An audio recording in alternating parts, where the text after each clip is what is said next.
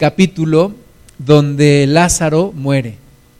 Vamos a leerlo en Juan capítulo 11, versículos 1 al 4. Si tienes tu Biblia, ábrela y subraya, anota. Y vamos a leer Juan 11 del 1 al 4. Dice, estaba entonces enfermo uno llamado Lázaro, de Betania, la aldea de María y de Marta, su hermana.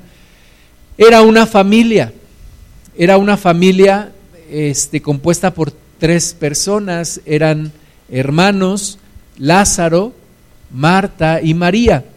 Dice el versículo 2, María, cuyo hermano Lázaro estaba enfermo, fue la que ungió al Señor con perfume y le enjugó los pies con sus cabellos. Entonces nos narra un poquito Juan de la historia de esta familia y de la importancia que tenían para Jesús. Una de ellas, María, fue la que tuvo un acto de adoración, digámoslo, muy atrevido, en el sentido de que pocas personas se atrevieron a hacerlo, lo que ella hizo. ¿Qué fue lo que hizo? Ungió sus pies con un perfume de alto costo que llenó toda la casa de ese perfume, de ese olor.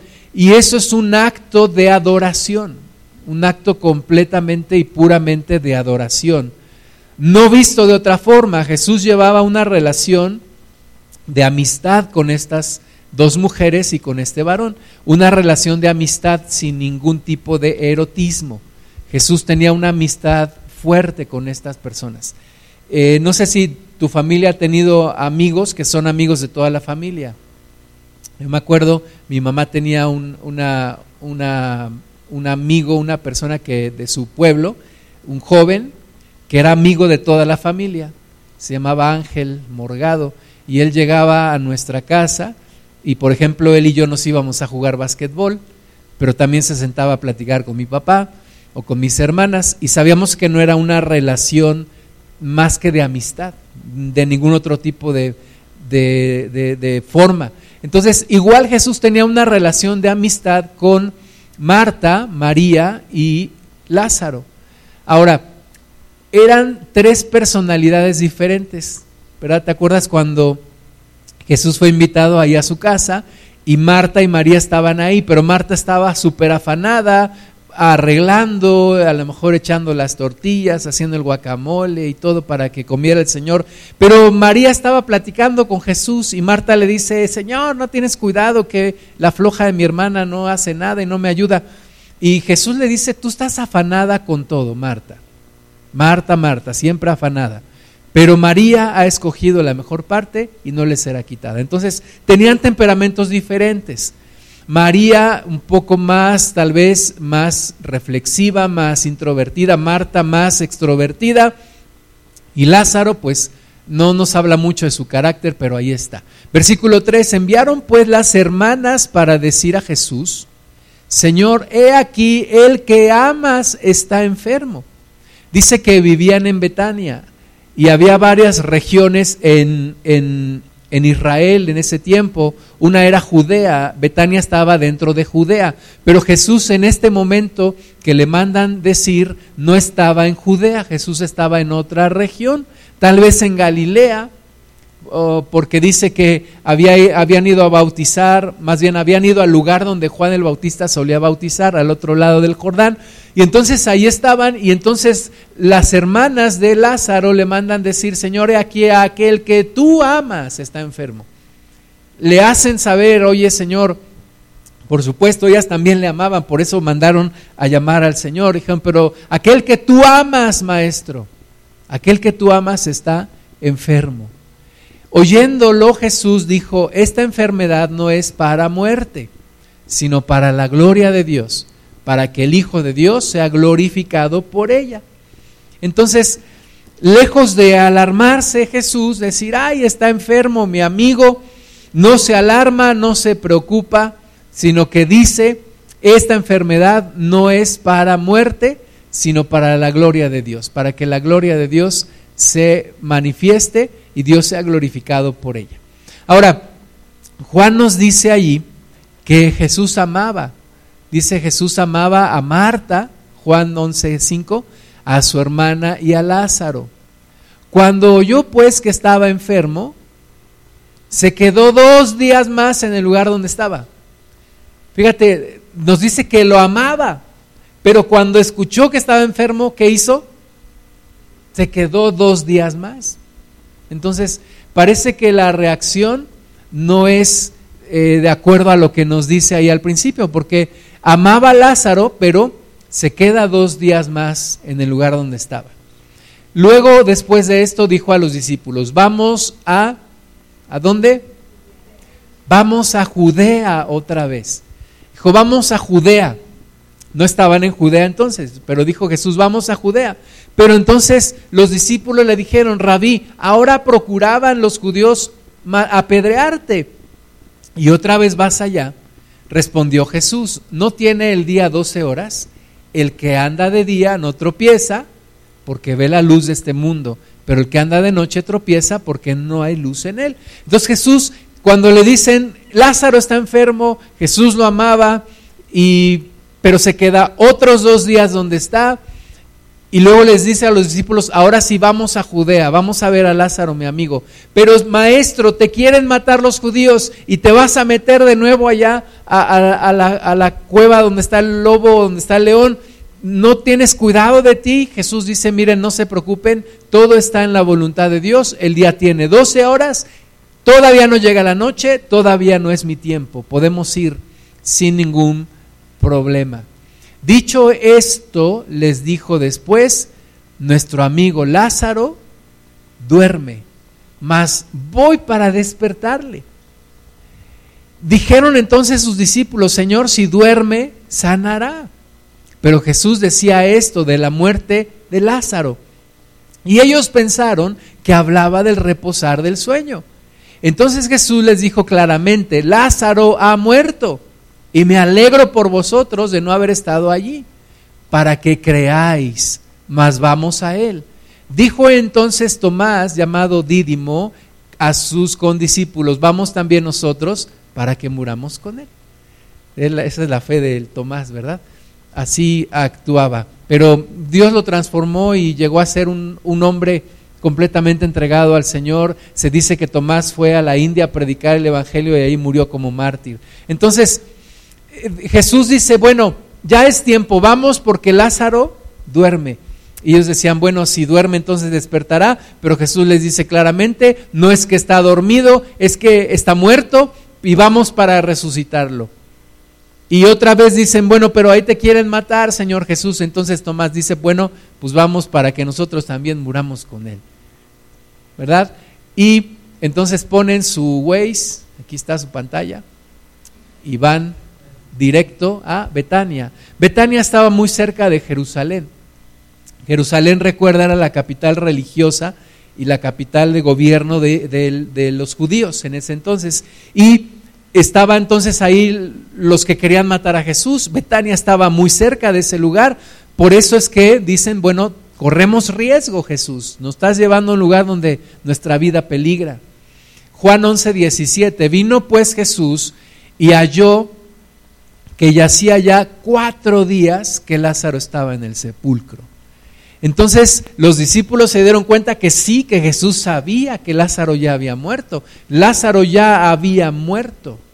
¿Cuánto tiempo se tardó el mensajero en llegar para avisarle a Jesús? Y luego cuánto tiempo tardó Jesús, dice que te quedó otros dos días, y luego cuánto tiempo en ir a Betania.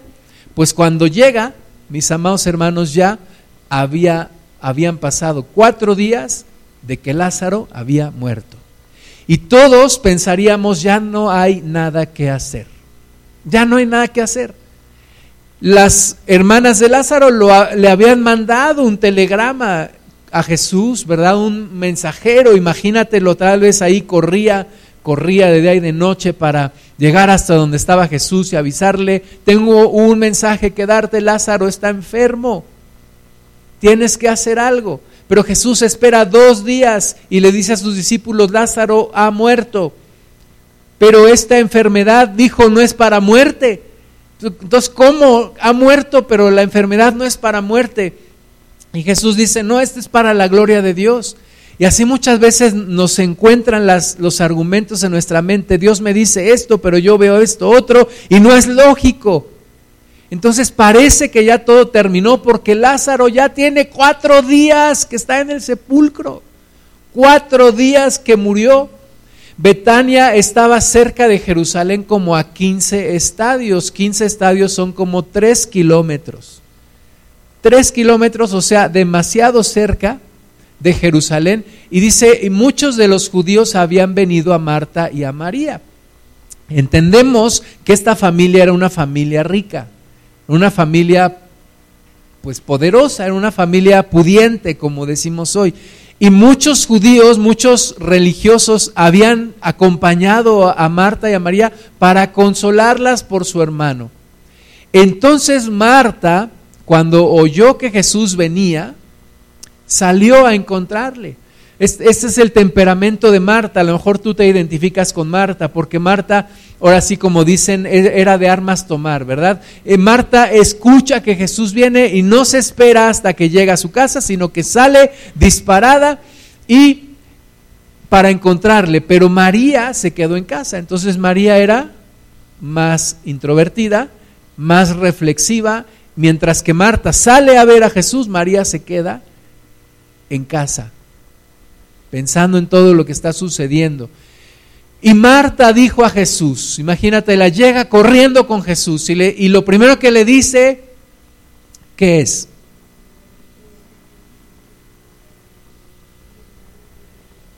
Y eso suena a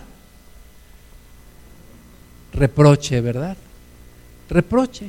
Señor, si hubieras estado aquí, mi hermano no habría muerto. ¿Y cuántas veces le hemos dicho al Señor, Señor, ¿dónde estabas cuando yo tuve este problema? ¿Por qué permitiste que me pasara esto? ¿Por qué no hiciste algo para evitar esta situación? Muchas veces le reprochamos al Señor. En nuestra mente hay una lógica que nos dice, ya no hay nada que hacer, y decimos a Dios, ¿por qué no hiciste algo? ¿Dónde estabas tú cuando esto me estaba sucediendo? Así Marta llega delante del maestro y le dice, si tú hubieras estado aquí, mi hermano no habría muerto y ya no hay nada que hacer. En otras palabras le está diciendo, maestro, llegaste tarde. Casi, casi, ya para qué vienes. Ya se murió, ya se murió. Y bueno, luego le compone un poquito, dice más, también sé ahora que todo lo que pidas a Dios, Dios te lo dará le deja una, una puertita ahí a la fe, ¿verdad? Sé que todo lo que le pidas a Dios, Dios lo hará, pero el mensaje principal es, si tú hubieras estado aquí, mi hermano no habría muerto. Y por allá estaba eh, María en la casa, pero Jesús le dice a Marta, tu hermano resucitará. Hay una solución, hay una hay un plan de Dios. Marta le dijo, sí, yo sé que resucitará en la resurrección, en el día postrero, ¿verdad? Decimos, sí, algún día Dios hará algo, yo sé que Dios es poderoso, algún día hará algo, pero la verdad es que hoy la estoy pasando muy mal y yo no sé por qué. Versículo 25, le dijo Jesús, yo soy la resurrección y la vida, el que cree en mí, aunque esté muerto, vivirá. Y todo aquel que vive y cree en mí, no morirá eternamente. ¿Crees esto? ¿Crees esto, hermana, hermano? Amén. Eh, por eso vivimos, ¿verdad? Por eso vamos hacia adelante, porque creemos en la resurrección. Le dijo Marta, sí, Señor, yo he creído que tú eres el Cristo, el Hijo de Dios, que has venido al mundo. O sea, le contesta con otra cosa, ¿verdad? Este, Jesús le está diciendo, ¿crees en la resurrección? ¿Crees que el que cree en mí, aunque esté muerto, vivirá? Sí, Señor, yo sé que tú eres el Hijo de Dios. No, ¿crees en esto verdaderamente? Habiendo dicho esto, Juan 11:28, fue y llamó a María su hermana. Es decir, María no iba a ir por, por iniciativa propia. Jesús tuvo que mandar a llamarla tráiganme por favor a María. María estaba ahí reflexionando en todo, llorando, yo no sé, hay adversidades que a algunos les gusta hablar con los demás, pero a otros nos gusta quedarnos callados y, y no decir nada y estar ahí. Y María era una de esas personas. Entonces fue y llamó a María, su hermana, diciéndole en secreto, el maestro está aquí y te llama. Ella cuando lo oyó se levantó de prisa y vino a él. Y tal vez era lo que ella estaba esperando, pero, se, pero no se atrevía a ir por iniciativa propia, sino tal vez decía, si me manda a llamar voy a ir. Inmediatamente fue cuando, cuando le dijeron que el maestro la llamaba. Jesús todavía no había entrado en la aldea, sino que estaba en el lugar donde Marta le había encontrado.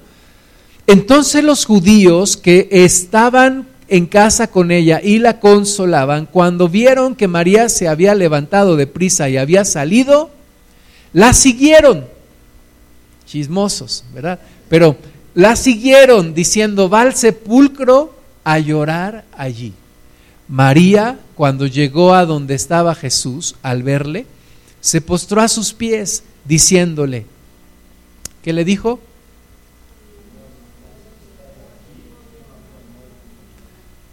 Que suena a reproche también, ¿verdad? Una mujer más introvertida, más reflexiva, pero la respuesta es lo mismo. Le dice, Señor, si hubieras estado aquí, mi hermano no habría muerto.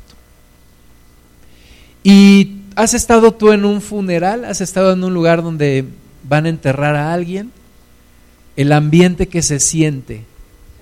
El otro día pusieron una foto, estaba una en, el, en las redes sociales, estaba una, una caja de muerto y estaban unas señoras ahí tomándose fotos y entonces decía ahí, este, cuando me muera no lloren, pero tampoco exageren. ¿verdad? Porque estaban esas muchachas, esas señoras ahí tomándose fotos, bien contentas. Bueno, normalmente no es así, normalmente en un funeral la gente está llorando. En algunos lugares se le paga a algunas personas para que lloren. Y en ese tiempo, imagínate, había un montón de judíos y llorando, como creyendo que hacían bien en llorar para acompañar el dolor de Marta y de María. Cuando el papá de mi amigo René Maldonado falleció, fuimos un grupo de hermanos al Panteón, allá por Iztapalapa, en la Ciudad de México. Entonces todo iba bastante bien, o sea, en cuestión de que la familia estaba triste, pero estaban bien, el hermano había recibido a Cristo, sabíamos que había ido con el Señor, de repente uno de los tíos contrata un mariachi y empieza a cantar aquella canción de Rocío Durcal y Juan Gabriel que ya todos saben que la tocan en los funerales y empiezan a llorar. Todos empiezan a llorar y a llorar y a llorar y a llorar. Porque parece que ese es el ambiente que debe de haber en un funeral. Y dice el hermano Wayne que hay más sabiduría en un funeral que en una boda.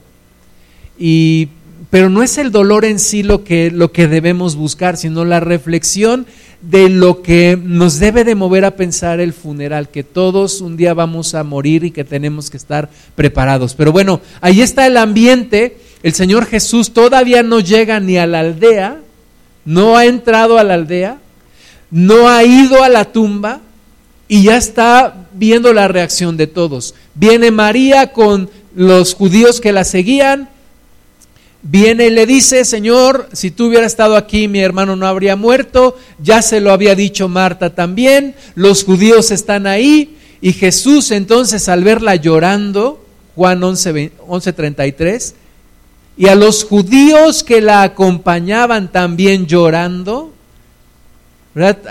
mucha gente ni lo siente, pero ahí están chillando para un poquito para generar este el ambiente, ¿no? Que según debe de haber en un funeral. Pero ahí estaban llorando y Jesús, que se estremeció en espíritu y se conmovió. Se estremeció en espíritu y se conmovió. Yo te quiero invitar a que pienses esto. Todo, toda esta historia es un proceso. Un proceso que lleva a través de emociones. Todos nosotros somos en una parte emociones. Todo el día tenemos emociones, sentimos felices, tristes, enojados, etc. Y, y, en esta, y en este viaje de emociones, en esta historia, vemos desde la incredulidad de los discípulos, el Tomás que dice, pues vamos para que también muramos nosotros, Marta que le está reprochando al Señor, María que le está reprochando, la gente que está llorando, se duele la gente por, el, por la muerte de Lázaro. Y Jesús percibe todo esto. Sin embargo, Jesús ya había dicho, esta enfermedad no es para muerte, es para la gloria de Dios. Sin embargo, Jesús dice, se estremeció en espíritu y se conmovió. Se conmovió. Jesús no es una persona dura de corazón. Jesús no es una persona indiferente ante el dolor. Jesús ya sabía el final de la historia. ¿Cuál era el final de la historia? Lázaro iba a resucitar. Pero Jesús no les dice bola de incrédulos. No, Jesús siente el dolor de esta gente y Jesús se conmueve en su corazón. Así como Jesús se conmueve por lo que has pasado tú. O sea, cuando tú le dices a Jesús, ¿dónde estabas cuando me estaba pasando esto? Jesús te dice, pues ahí contigo. Porque dice la palabra que Él fue afligido en nuestra aflicción también. Entonces Jesús se conmueve en el Espíritu y entonces les dice, ¿dónde le pusieron? Y le dijeron, Señor, ven y ve. Versículo 35, yo no sé si es el versículo más corto pero si no es el más corto, es uno de los más cortos de la Biblia. ¿Qué dice? Jesús lloró. Jesús lloró. Yo te pregunto, ¿por qué lloró? Si ya sabía el final de la historia. Lázaro iba a resucitar. ¿Por qué lloró? No nos da explicaciones la Biblia, no nos dice por qué lloró. Y yo creo que no nos da explicaciones para que nos pongamos a pensar. ¿Por qué lloró? Yo creo por una parte viendo el, dolor de los demás, sintiendo el dolor de, de la gente que allí estaba, sintiendo el dolor de Marta y de María y de los verdaderos amigos que estaban ahí, pero yo creo que también lloró por la incredulidad de la humanidad, por el reproche de la humanidad, por ver la condición de la humanidad, una humanidad que está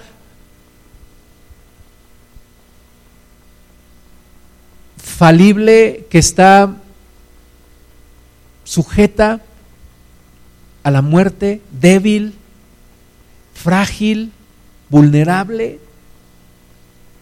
Y Jesús ve todo esto y, se llena su corazón. La Biblia dice que Dios es misericordioso y compasivo. Entonces cuando tú y yo le reclamamos a Dios, ¿por qué estás lejos? ¿Por qué no me oyes? ¿Por qué no haces nada? Jesús se duele también. Jesús está ahí sintiendo el dolor nuestro y de la humanidad. Entonces Jesús lloró y para que la Biblia diga que Jesús lloró es porque Jesús dejó que lo vieran que estaba llorando. Jesús lloró. Dijeron entonces los judíos, mirad cómo le amaba. Y algunos de ellos dijeron, ¿No podía este que abrió los ojos al ciego haber hecho también que Lázaro no muriera? Otro reproche, ¿verdad? Ya no es solo Marta y María, ahora también la multitud de judíos. ¿Por qué no hizo este algo por su amigo? la tumba de Lázaro es un lugar real, hermanas y hermanos. Allá en, en Israel está la tumba está el letrero que todavía dice la tumba de Lázaro. Le llaman San Lázaro. Bueno, como en el metro, ¿verdad? Pero aquí no es el metro, aquí es la tumba de Lázaro. Ahí está, fue un lugar real, fue un hecho real, hermanas y hermanos. Lázaro existió, Marta y María, sus hermanas también, y fue un hecho que Lázaro murió. Y fue un hecho que Lázaro resucitó. Juan 11:38, Jesús profundamente conmovido otra vez. De nuevo, Recuerda, Juan conoció el corazón de Jesús como ningún otro hombre en la tierra. Y dice que Jesús de nuevo estaba profundamente conmovido, no solamente conmovido, estaba profundamente conmovido, vino al sepulcro, era una cueva y tenía una piedra puesta encima. Jesús dijo, quitad la piedra. Marta, la hermana del que había muerto, le dijo, Señor, hiede ya, porque es de cuatro días. Apesta ya, Señor. ¿Cómo dices que quitemos la piedra? Acuérdate que los judíos tenían la costumbre de preparar los cuerpos, les untaban ahí especias y todo lo que preparaban y luego los enredaban en, vendas y les ponían en la cabeza eh, algo también. Y, pero, pero le dice, mira Señor, por, por más bueno que sea la preparación, este cuerpo ya pesta. ¿Cómo dices tú que quitemos la piedra? Jesús le dijo, ¿no te he dicho que si crees verás la gloria de Dios? Amén. Entonces quitaron la piedra de donde había sido puesto el muerto. Y Jesús, alzando los ojos a lo alto, dijo, Padre, gracias te doy por haberme oído. Yo sabía que siempre me oyes, pero lo dije por causa de la multitud que está alrededor, para que crean que tú me has enviado. Y habiendo dicho esto, clamó a gran voz, Lázaro, ven fuera. Y el que había muerto salió atadas las manos y los pies con vendas y el rostro envuelto en un sudario. Jesús les dijo, desatadle y dejadle ir. Amén. Ese es el poder de Dios. El poder de Dios resucita a un muerto de cuatro días. El poder de Dios cambia la incredulidad de un corazón. Y yo quiero enfocarme en las dos frases en donde Jesús da la orden. Primero, Jesús le da una orden a Lázaro. Tú dices, ¿quién le habla a un muerto? ¿Verdad? Estás ahí hablándole al muerto y no hace nada. Eh, ha, ha, habido hermanos que han, que han hecho un ridículo queriendo resucitar a un muerto. Una vez unas hermanas en Cristo me platicaron, falleció un familiar fueron al funeral, oraron por horas y horas y horas para resucitar al muerto. ¿Y qué creen? No resucitó. Incrédulos, porque dijeron, ah, no es cierto. No resucitó. ¿Por qué? Porque tiene que ser un llamado de Dios. Como dice el hermano Wen Myers, el poder es de Dios, no mío. Si Dios quiere, hace el milagro. Si Dios no quiere, no. Entonces, ¿qué tenemos que hacer? Bueno, solamente ante la fe y la confirmación de que Dios quiere resucitar a un muerto, orar por el muerto. Jesús dice, yo ya sabía que tú me oyes, yo ya sabía tu propósito. Lázaro va a resucitar. Entonces le da la orden a Lázaro y le dice, ven fuera. Y el muerto se levanta, el muerto vive de nuevo, pero Salió atada las manos y los pies con vendas y envuelto en un sudario. Y entonces la segunda orden que Jesús da, la da a sus discípulos y les dice, desátenle y déjenle ir. Amén. Y son las dos cosas que pasan en la vida de un cristiano. Primero, Jesús da la orden para que tú vuelvas a vivir, para que tú salgas de una muerte espiritual. Cuando tú crees en Jesús, resucitas a una nueva vida. Porque andando en vida, más bien estabas muerto espiritualmente hablando. Tú y yo estábamos así. Entonces cuando Jesús nos dice, levántate y dice que haya vida en ti, nos levantamos, pero ¿cómo venimos? Atados los pies y las manos. Y entonces la segunda orden es a los discípulos y, y les dice, desátenle y déjenle ir. Y es en el punto en el cual quisiera que nos enfocáramos por el resto del mensaje. Jesús quiere desatarnos y dejarnos ir. Jesús quiere que tú y yo seamos libres. No nada más que salgamos de la tumba. No nada más que vayamos por la vida como sobreviviendo. Jesús quiere que vivamos en una completa libertad. Imagínate a Lázaro si por el resto de su vida hubiera andado atado de pies y manos. Pues esa no hubiera sido vida. Pero Jesús dio la orden, desátenle y déjenle ir. Y así es a nosotros. Jesús quiere que seamos libres de toda atadura que tuvimos mientras estábamos muertos, mientras no conocíamos de Dios. Era un cuerpo que tenía cuatro días en descomposición. Pero hermanas y hermanos, cuando sale, sale atado y así, así, atado de pies y manos, es como anda la mayoría de la gente en el mundo. Unos muertos todavía espiritualmente porque no conocen a Cristo y muchos en la iglesia atados de pies y manos. No podemos expresar nuestras emociones correctamente, no podemos convivir correctamente con la gente, no podemos relacionarnos con Dios de la mejor manera, no podemos creer que Dios haga un milagro en nosotros. Vivimos con ataduras en nuestra alma. Y los discípulos reciben la orden de desatar a Lázaro y de dejarle ir. Y entonces nosotros, discípulos también de Cristo, recibimos una orden de, en el Espíritu Santo, ayudar a que nuestros hermanos sean libres y permitir que también nos ayuden para que nosotros seamos también libres en nuestro interior. Leí una frase que me gustó mucho porque es una gran verdad. Todo lo que Jesús hace, lo hace para libertarte. Pero todo lo que el demonio hace, lo hace para atarte más. Entonces, la pregunta es, ¿a quién vas a seguir? ¿Vas a permitir que Jesús te haga libre o vas a dejar que el diablo te siga atando? ¿Vas a buscar la sanidad en tu alma o vas a permitir que las experiencias de la vida te sigan atando. Jesús dijo en Juan 10:10, el ladrón no viene sino para hurtar, matar y destruir. Yo he venido para que tengan vida y para que la tengan en abundancia.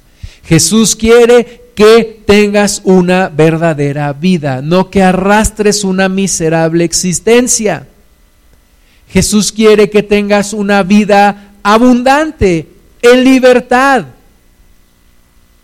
sin cadenas, sin ataduras, que camines por la vida con completa libertad. ¿Libre de qué? Del miedo, del rechazo, de la ira, de la depresión, de la amargura, de todo eso que nos rodea, o más bien que eh, hay en nuestro corazón y que nos va haciendo la vida cada vez más complicada. Cada persona, hermanas y hermanos, llegará hasta donde llegue la sanidad de su corazón. No es nada más un tema de conocimiento. No es solamente conocer la palabra de Dios. Conocer la palabra de Dios es el primer paso. Pero luego viene la transformación del corazón a través de la verdad de la palabra de Dios y del poder del Espíritu Santo actuando en ti tiene que haber una transformación, una libertad. A veces nos hemos sorprendido de ver gente con estudios que hace cosas inmorales. Y a veces la gente se pregunta, ¿cómo es que gente con tantos estudios hace cosas inmorales? Bueno, es que no se trata nada más de estudios. Se trata de tener una libertad en el corazón una verdadera libertad en el corazón. Jesús dijo, Juan 15:5, separados de mí nada podéis hacer. Y alguna persona dice, bueno, yo tanto tiempo he estado sin Jesús y he hecho muchas cosas, he hecho mucho dinero, tengo una casa, tengo una carrera. Pero cuando Jesús dice, separados de mí nada puedes hacer, es que todo eso que tú dices que hiciste sin Jesús realmente no es nada.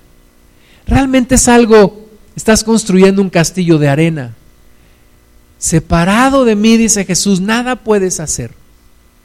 si no hay una sanidad interior, si no hay una sanidad en tu corazón, si no hay una libertad en tu corazón, todo lo que has construido es simplemente una fantasía, simplemente algo temporal que se acabará en cualquier momento. Jesús nos llama a poner la atención no solamente en el cuerpo, sino también en el alma. Los judíos religiosos estaban bien espantados y bien alarmados y bien estresados porque le dijeron, maestro, tus discípulos no se lavan las manos antes de comer y no siguen el ritual de los ancianos judíos. Y Jesús les dice, tranquilos, Mateo 15, 11, no lo que entra en la boca contamina al hombre, mas lo que sale de la boca, esto contamina al hombre. Y entonces todos se quedaron así, ay, no, entendemos qué nos estás diciendo. Jesús les explica, Mateo 15, 19, porque del corazón salen los malos pensamientos, los homicidios, los adulterios, las fornicaciones, los hurtos, los falsos testimonios, las blasfemias. ¿Por qué nos enfocamos tanto en lo exterior sin revisar lo interior? La religión quiere regular el comportamiento, la psicología quiere regular el comportamiento, la ley quiere regular el comportamiento, pero no hay cambio de comportamiento si no hay cambio de corazón. Tiene que haber un cambio en el corazón, tiene que haber una sanidad en el corazón, tiene que haber un rompimiento de cadenas en el corazón, tiene que haber una restauración de las heridas en el corazón. Hermanas y hermanos, muchas enfermedades físicas son consecuencia de enfermedades del alma. Y muchos de nosotros hemos estado atendiendo la enfermedad del cuerpo, pero no hemos atendido la enfermedad del corazón. Y ahí es donde está la sanidad de Dios un presidente en México que le llamaban el presidente cafiaspirina, porque sufría de dolores de cabeza intensos. Tomaba aspirinas y cada vez más seguido. Terminó muriendo por, por un infarto cerebral. O sea, ese señor tenía un problema en su, en su, circulación de la sangre en, en el cerebro. Entonces muchas veces nosotros atacamos el síntoma, pero no resolvemos el problema de raíz. Entonces, no te ocupes solo de tu cuerpo, está bien, ocúpate de tu cuerpo, pero no olvides el alma. Busca la sanidad de tu cuerpo, está bien. Y, desde mi punto de vista no es pecado ir al doctor y, y no es falta de fe ir al doctor y tomarse la medicina. Pero busca la sanidad también de tu alma. Porque muchas veces ahí está el problema. Y si no se resuelve en tu interior, entonces lo de afuera no se resuelve tampoco. Hay que buscar la sanidad en el corazón. Acuérdate, yo no soy solamente cuerpo, soy espíritu, tengo un alma y vivo en un cuerpo. Pues tengo que buscar la sanidad completa. Dice la, Biblia, amado, yo deseo que tú seas prosperado en todo, así como prospera tu alma, y que tengas salud en todo. Entonces, una salud integral, una salud espiritual, espiritualmente porque ya no adoro ídolos, no participo de ocultismo, no hago cosas incorrectas delante de Dios, pero la sanidad del alma también, porque tengo que reconocer que tengo marcas en el alma. Así como tengo marcas en mi cuerpo, tengo marcas en mi alma. Así como tengo problemas en mi cuerpo, tengo problemas en mi alma. Y tengo que buscar la sanidad de Dios. Me tengo que abrir a Dios. Y muchos, muchas personas dicen, yo, sanidad del alma, eso, eso déjalo para otros débiles que, mírame, yo he salido adelante, yo puedo, yo puedo solo, yo he podido solo, yo siempre he podido solo. Es que nada más escúchate cómo hablas. Es que nada más ve las reacciones que tienes. es que nada más es sensible a cómo tratas a los que están a tu alrededor. Y, y, yo te lo digo a ti, pero tú lo tienes que analizar y yo tengo que analizar mi propia situación. Porque hay personas que van al doctor y, le dicen, eh, yo lo que tengo es colitis y mándeme por favor esto. Y el doctor dice, bueno, entonces ¿para qué vienes? Y uno cuando llega con el Señor no puede decirle, Señor, yo lo que tengo es que me han tratado así, así, así, y trata tú con ellos y cámbialos. No. Yo tengo que dejarme revisar por el Señor. Jeremías 17, 9 dice, engañoso es el corazón más que todas las cosas y perverso. Ahora, no está hablando del, corazón de alguien más, está hablando de mi corazón. Ese es el corazón de la humanidad, hermanas y hermanos. El corazón de la humanidad es engañoso más que todas las cosas y perverso. ¿Quién lo conocerá? ¿Qué dice el Señor? Yo Jehová, que escudriño la mente, que pruebo el corazón para dar a cada uno según su camino, según el fruto de sus obras. Entonces, según el fruto de mis obras, según el fruto de mi corazón, es lo que yo he estado viviendo. Si yo soy una persona que se va quedando cada vez más sola, yo tengo un problema. Si yo soy una persona que cada vez va rompiendo relaciones con la gente a mi alrededor, que me peleo mucho, o que me entristezco mucho, o que me aíslo, el, del problema no es la de más gente, ellos tendrán sus propios problemas, pero yo tengo que encontrar mi problema en mi corazón y decirle al Señor, pues abre mi corazón, Señor, tú que realmente puedes conocer el corazón de alguien y no solamente conocer el corazón, sino sanar el corazón. David le dijo a Dios, examíname, oh Dios y conoce mi corazón, pruébame y conoce mis pensamientos y ve si hay en mí camino de perversidad y guíame en el camino eterno. Abre tu corazón delante de Dios. Y dile, Señor, examíname. Y lo que tú encuentres de perversidad, de, de, de enfermedad, sánalo Sánalo, Señor. Ayúdame. No quiero ser la misma persona siempre. Alguien hizo un experimento, le llaman el síndrome de Lucio. Este pescadito se llama Lucio. Entonces, a Lucio lo metieron en una pecera que estaba dividida por un cristal. Y entonces, del lado donde no estaba Lucio, pusieron comida. Y el pobre pececito iba a comerse la comida, rebota con el cristal. Pero lo intenta otra vez, ¡pum! rebota con el cristal. Pero lo vuelve a intentar, ¡pum! otra vez. Así hasta que finalmente lo dejó de intentar. En ese momento quitaron el cristal, Lucio podía ir a comer la comida, pero ¿qué crees? Ya no volvió a intentarlo. Entonces alguien dijo, su experiencia lo había condicionado. Y es precisamente lo que pasa en nuestras vidas. ¿Cuántas veces tratamos de hacer algo? ¿Cuántas veces por abrir mi corazón me dieron un manazo? Me rechazaron. Me dijeron, tú eres un inútil. Tú no sirves para esto. Tú cállate. Entonces, ¿qué, aprendí a hacer? Callarme.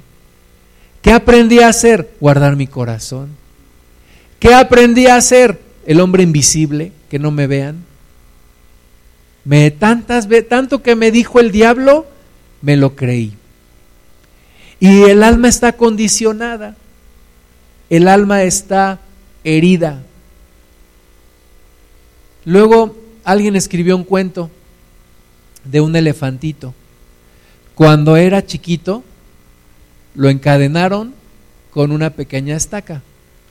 El elefantito movía su pata, pero como estaba pequeño, pues no podía arrancar la estaca y no podía caminar. Y lo intentó una vez, y lo intentó otra, y otra, y otra, y otra, y otra, hasta que finalmente lo dejó de intentar y cuando creció y ya estaba bastante grande, una pequeña estaca lo seguía deteniendo. Y así es nuestra vida en muchas áreas. ¿Cuándo te va a atacar el enemigo? No en tu momento de mayor fortaleza, te va a atacar en tu momento de mayor debilidad, de mayor vulnerabilidad. ¿Y cuándo nos ha atacado el diablo? Cuando somos niños, cuando somos pequeños. Y ahí desde la niñez tienes marcas, tienes heridas. Dices, ¿por qué reacciono de esta forma? ¿Por qué siempre he sido así? Porque hay heridas en tu, en tu alma. Tú no las ves, pero todos los que estamos a tu alrededor sí las vemos. Hay heridas en tu corazón. Y entonces tienes que escuchar la orden de Jesús que dice, Lázaro, ven fuera, sal de allí, ya levántate. Por el poder del Espíritu Santo, el mismo poder que resucitó a Jesús de los muertos es el que nos vivifica a nosotros. Y la segunda es, discípulos, desátenlo y déjenle ir. Tienes que dejarte desatar. Tienes que permitir que el Espíritu de Dios haga una obra en tu vida. Un hombre dijo, es más fácil construir niños fuertes que reparar hombres rotos. Y eso es una verdad que el diablo conoce. Entonces, si el demonio logra romper tu corazón cuando eres niño, te dejará una marca de por vida.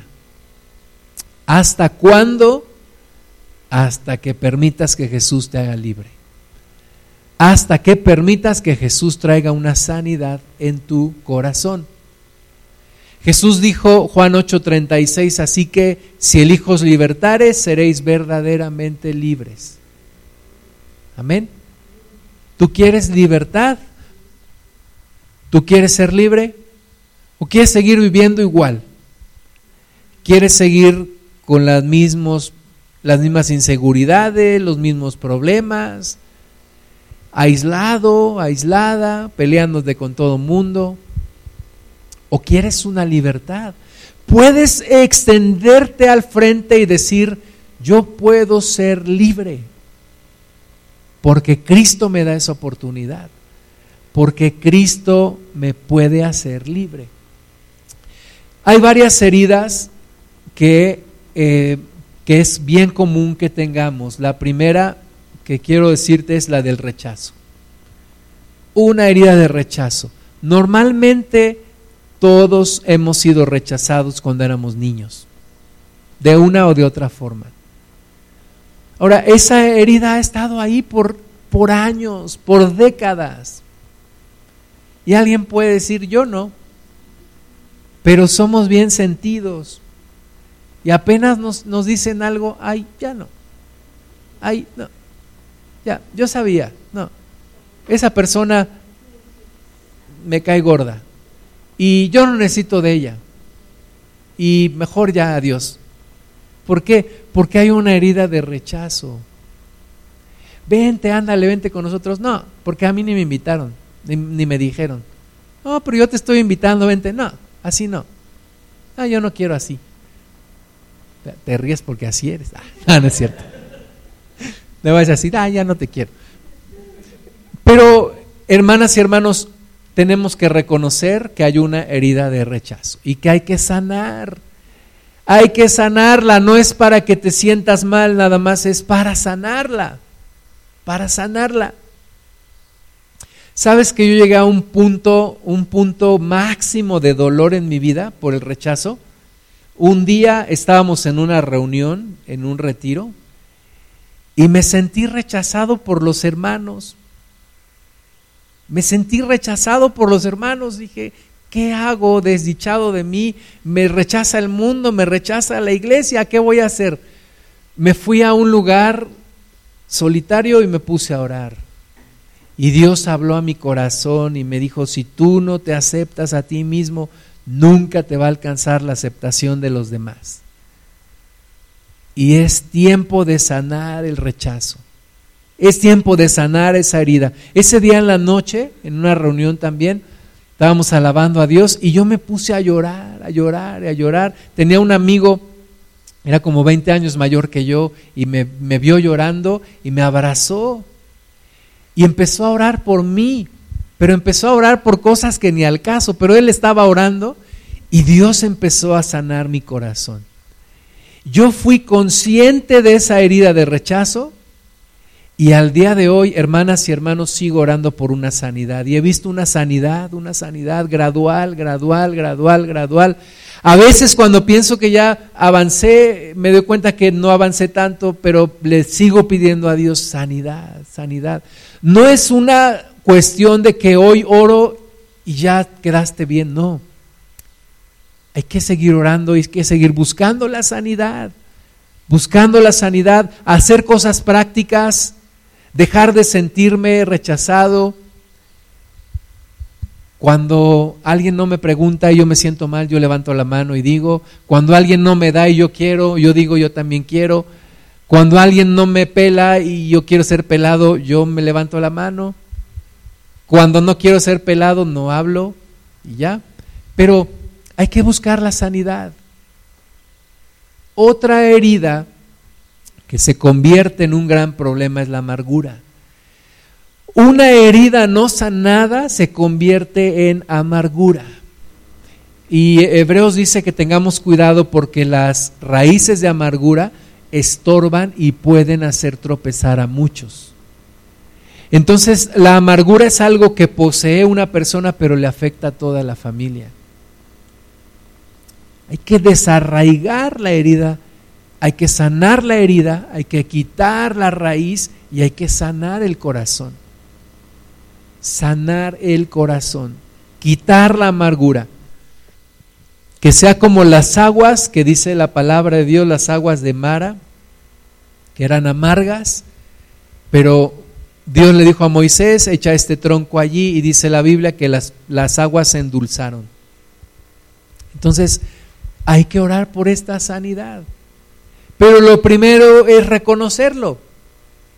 Primer paso es reconocerlo para poder recibir una sanidad. La frustración. Hay sueños que tuvimos en nuestra vida que no logramos alcanzar y que nos causaron una gran frustración. Y muchas veces tú dices, ¿cómo me cae gorda esa persona? ¿Por qué te cae gorda?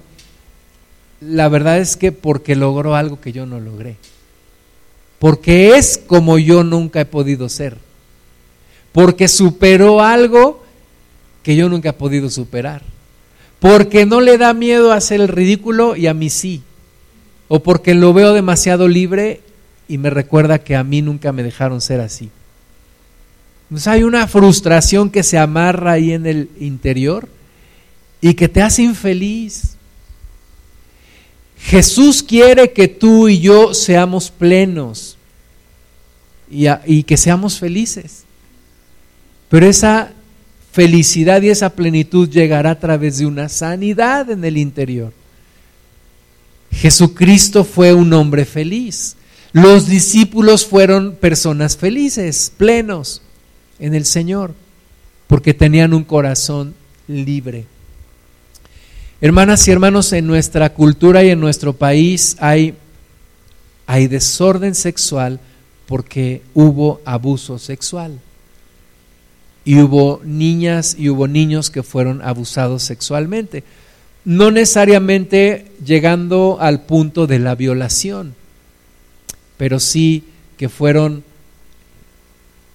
tocados indebidamente por adultos que fueron profanados en su inocencia y que eso hace que el líbido se despierte a una edad muy temprana y luego haya personas enfocadas en el sexo y el centro de sus vidas sea el sexo.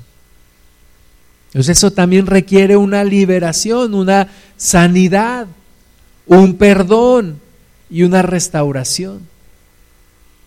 Y, uno mismo tiene que pedirle a Dios, Señor, en qué áreas de mi vida tengo que buscar la sanidad. Porque yo mejor que nadie sé las experiencias que he vivido. Y si Dios me lo muestra y si Dios abre mi corazón, yo voy a saber en dónde necesito sanidad. Abuso físico y verbal. Hubo abuso físico. Yo no sé, tú lo pasaste o no, yo lo pasé cuando iba a la escuela, cuando iba a la primaria. Yo no sabía defenderme y, los primeros tres años de primaria para mí fueron completamente bajo el agua, o sea, yo ya no veía lo duro sino lo tupido. Y, y eso también trae heridas al corazón. Y yo decía, me da mucha pena decirle a mis papás, me daría mucha pena que supieran cómo la paso en la escuela. Y por muchos años me cargué con eso. Y en Cristo, en Cristo recibo sanidad de eso también. Hoy lo puedo decir sin llorar, ¿verdad? Si fue un momento, una etapa triste en mi vida, pero gracias a Dios recibo una sanidad. Y dice la palabra, diga el débil, fuerte soy. Entonces, fuerte soy en Cristo cuando hay una sanidad en el corazón. Segunda de Corintios 5, 17 dice, de modo que si alguno está en Cristo, nueva criatura es. Las cosas viejas pasaron, he aquí todas son hechas nuevas. Entonces, iniciemos o continuemos o reiniciemos con nuestro viaje de sanidad en el interior que la orden de Jesús es desátenle y déjenle ir. Vamos a ponernos de pie, hermanas y hermanos. Y yo creo que el Espíritu Santo quiere desatarnos y que caminemos en una completa libertad. Quiero pedirte que cierres tus ojos, que entremos en un momento de comunión con el Señor. Que le pidamos al Padre que haga una obra en nuestro corazón, que abras tu corazón delante de Dios, que no te dé pena mostrarle tu corazón al Señor, que hagas como David le dijo, Padre, examina mi corazón, prueba mis pensamientos. Señor, Conoce mi interior. Escudriña mi corazón, Señor. Yo te abro mi corazón. Dile al Señor, yo te abro mi corazón. Escudriñalo en esta hora, Padre, por favor. Señor, hay cargas que nunca debimos de haber llevado.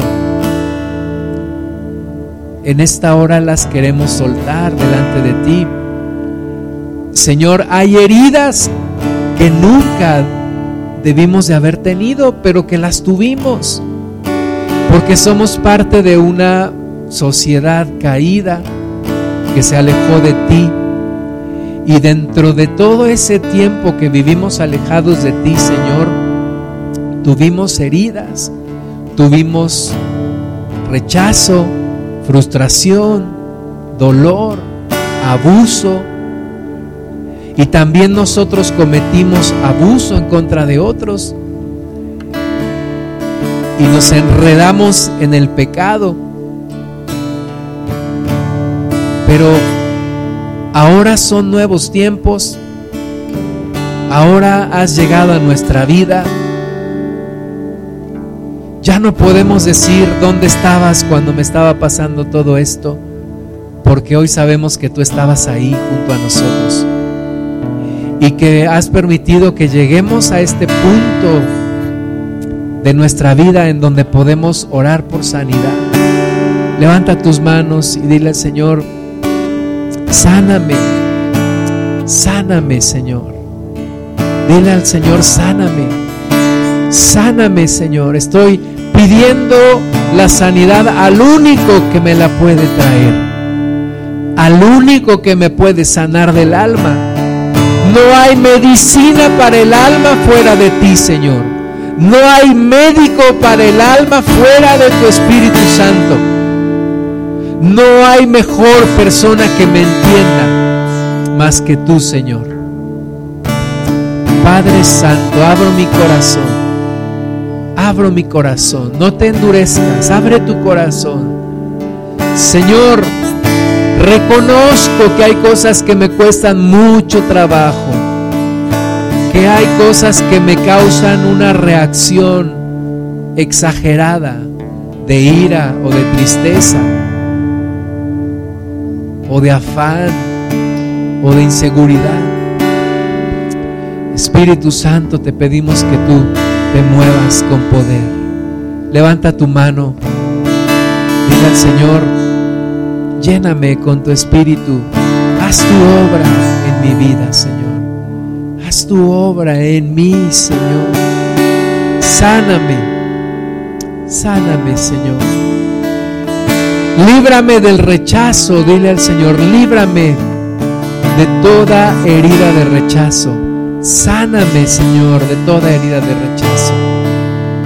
Yo decido perdonar a aquellos que me hicieron daño y, y quiero una sanidad completa de mi corazón. Una sanidad completa en mi corazón. Espíritu Santo, te pedimos por favor que tú te manifiestes. Oh rababajara titi shiri titi rababa. Oh rababa sirili rababa rilili rababa. Oh rababa siri rababa. Oh rababa shirili. Llénanos, Señor, llénanos, llénanos. En el nombre de Jesús. Ven fuera. Ven fuera en el nombre de Jesús. Sal de la tumba del desánimo en el nombre de Jesús. Sal de la cueva del dolor en el nombre de Jesús. En el nombre de Jesús. Levántate, levántate. Levántate. No te distraigas. No te distraigas. Cierra tus ojos.